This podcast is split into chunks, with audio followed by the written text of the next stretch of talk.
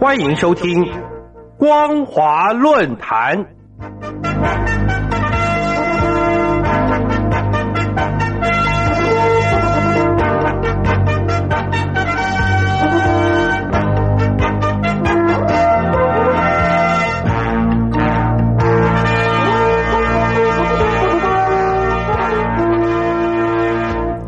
听众朋友您好，欢迎收听光华论坛，我是王琦。今天要跟大家谈论的主题是强化反制力量，防杜中共恶意扩张。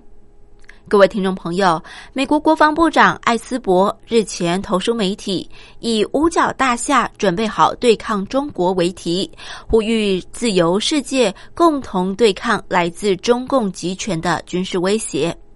这篇投书被外界普遍视为是川普政府准备采取军事行动前昭告天下的剿共檄文。与此同时，我国国防部一百零九年中共军力报告也接着送抵了立法院。报告内容跟美方的看法所见略同，凸显中共不断的强化军备能力，处心积虑对于包括台湾在内的所有周边国家加大恫吓力道。艾斯伯投书指出，为了应应中共与日俱增的军事威胁，美国正在加强国防实力，并且警告世人，中共军队的现代化和前苏联武装力量非常相似，各国应该审慎思考与中共来往的关系。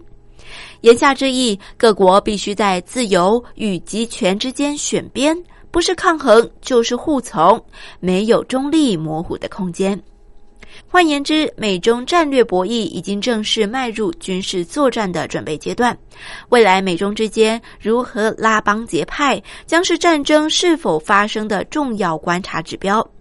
学者从国际关系威胁平衡论观点分析，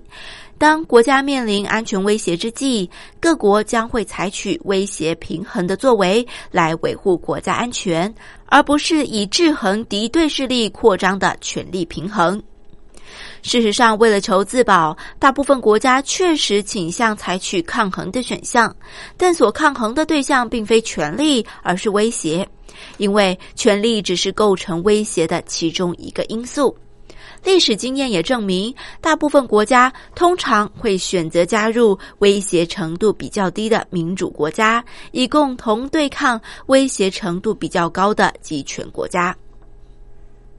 中共国家主席习近平在八月一号庆祝中共军队成立九十三周年时，公开强调。